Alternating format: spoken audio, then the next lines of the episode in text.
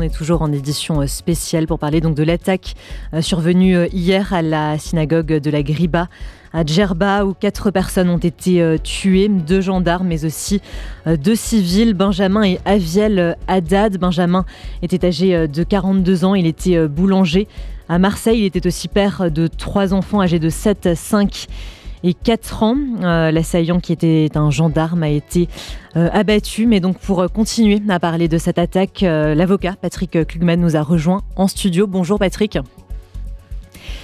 Patrick, est-ce qu'on peut attendre quelque chose de la justice tunisienne après ce qui s'est passé hier soir? Alors, le, L'attentat arrive dans, un contexte qui est très particulier. Ce que l'on sait en revanche, c'est qu'il y a eu. La Tunisie a été souvent l'objet d'attentats euh, islamistes. La synagogue a été elle-même, il, y a une vingtaine d'années, visée par un attentat euh, euh, d'une très très grande ampleur. Et puis, plus récemment, on avait eu, au même moment où nous avions les attentats, la vague d'attentats de 2015, au même moment, il y avait eu un, un double attentat au, musée du Bardo et euh, à Sousse. Alors, en l'occurrence, la justice tunisienne, qui était celle qui était déjà euh, celle du post-printemps arabe, avait su euh, faire une enquête, arrêter, et puis il y a eu un, gigantesque procès qui s'est tenu en 2019 et qui a abouti euh, je dois dire, à la fois à des acquittements, à la fois à des condamnations. Euh, il y avait plus d'une soixantaine de, personnes qui ont été jugées. Donc la justice tunisienne, euh, elle, est, à éclipse. Parfois, elle sait fonctionner, parfois, elle sait dysfonctionner. Alors, plus récemment, on a plutôt vu une justice tunisienne aux ordres du pouvoir euh, qui est euh, celui du président Béjil Kessi, qui, qui, est plutôt dans le cadre d'un raidissement autoritaire.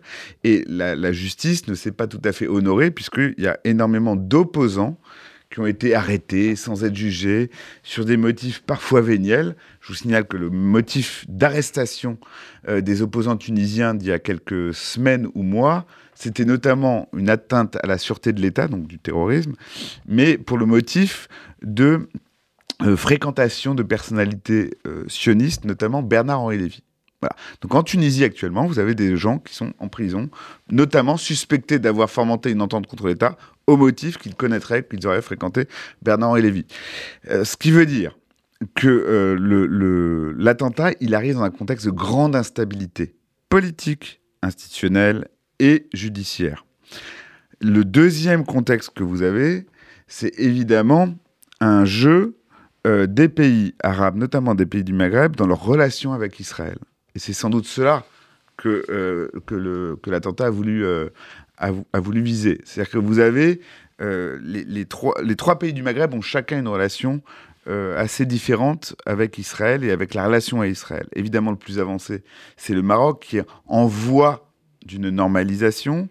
Vous avez l'Algérie qui, à la fois des déclarations extrêmement publiques, extrêmement euh, virulente, mais dont on sent bien que le sujet est peut-être en train de changer et qu'il fait l'objet d'ailleurs d'une régulation au sein, de, au sein de, la politique euh, algérienne. Et puis vous avez la Tunisie. Et la Tunisie, donc, euh, est, elle-même dans un moment de raidissement autoritaire, et à chaque fois, c'est un grand classique dans les pays arabes, quand vous avez un raidissement politique, quand vous avez une reprise en main autoritaire, on va essayer euh, de, mettre euh, un ennemi en face du pouvoir et en face du régime.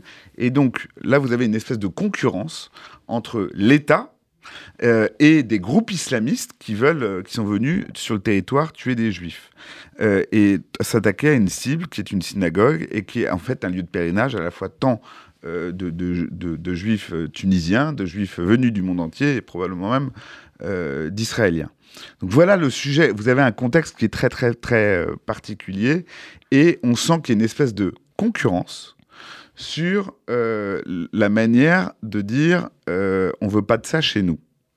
Donc les islamistes, eux, c'est pas un problème diplomatique, c'est pas un problème de normalisation.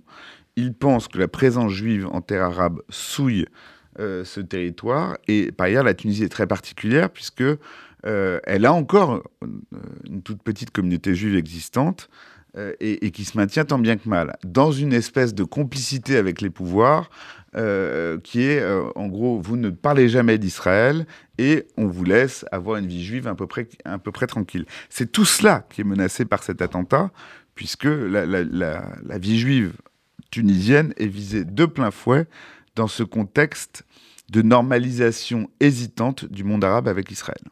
Est-ce qu'on a une idée, euh, de, l'importance de ces cellules terroristes euh, actives en Tunisie. Hein? On a appris que ce gendarme, auteur de l'attentat, euh, avait été suspendu de ses fonctions pour extrémisme religieux.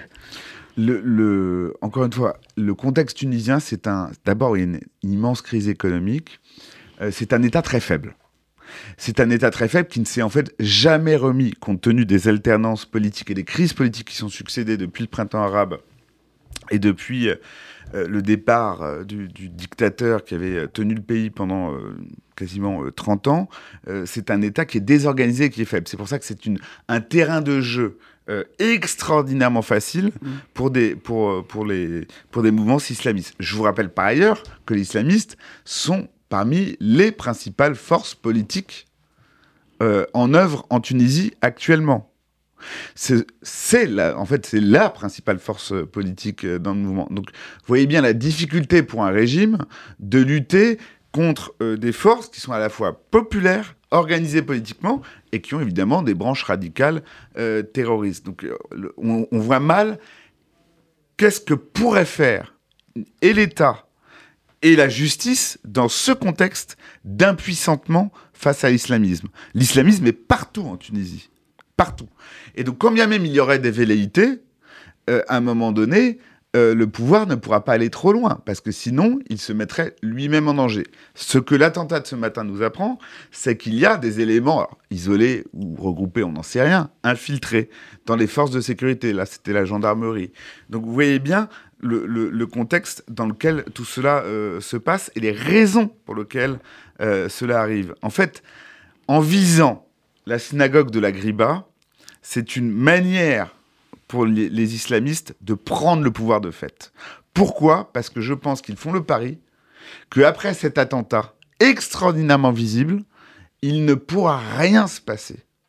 Il ne pourra rien se passer parce que le président n'a pas les moyens, les services de sécurité n'ont pas les moyens d'aller se taper les islamistes, et c'est une manière pour eux de s'installer et de reprendre le pouvoir.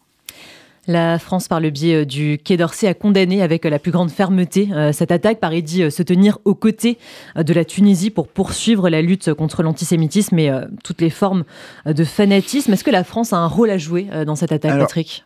On en parlait ce matin avec Laurence Goldman, qui est votre brillante chroniqueuse judiciaire et qui a suivi de nombreux attentats terroristes ces dernières années. il faut savoir que quand un Français est victime d'un crime, la justice française est compétente pour juger le crime s'il n'est pas jugé là où il a été commis. Vous avez un exemple de cela, auquel j'ai été mêlé de près d'ailleurs, c'était quand euh, Gilad Shalit, euh, otage franco-israélien, avait été enlevé par le Hamas. Nous avions porté plainte et la justice française avait ouvert une information judiciaire sur les conséquences de l'enlèvement de Gilad Shalit. Mais vous avez d'autres euh, situations où effectivement des Français sont victimes d'un crime qui peut être poursuivi et jugé en France, dès lors qu'on est sur des faits de nature criminelle.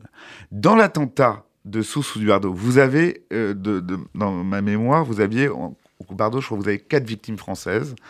Il y avait plein d'autres nationalités impactées. En l'occurrence, il n'y avait pas eu lieu à la saisine de la justice française, puisque la justice tunisienne avait pu faire le travail. Nous ne savons pas encore aujourd'hui ce qu'il en est, mais il serait bon que le Quai d'Orsay s'en mêle. Et nous avons euh, une famille juive française, donc une famille française qui est endeuillée. Vous avez des petits euh, Français qui sont orphelins aujourd'hui à la suite d'un attentat commis en Tunisie. Eh bien, eux, ils ont droit de réclamer justice, et si elle ne se fait pas en Tunisie, elle pourrait se faire en France. Mais Laurence a raison, on sera évidemment tributaire d'une enquête qui, elle, ne peut se faire que sur place. Vous voulez dire qu'il y a une coopération réelle qui existe vraiment entre le système judiciaire tunisien et français J'ai certainement pas dit cela.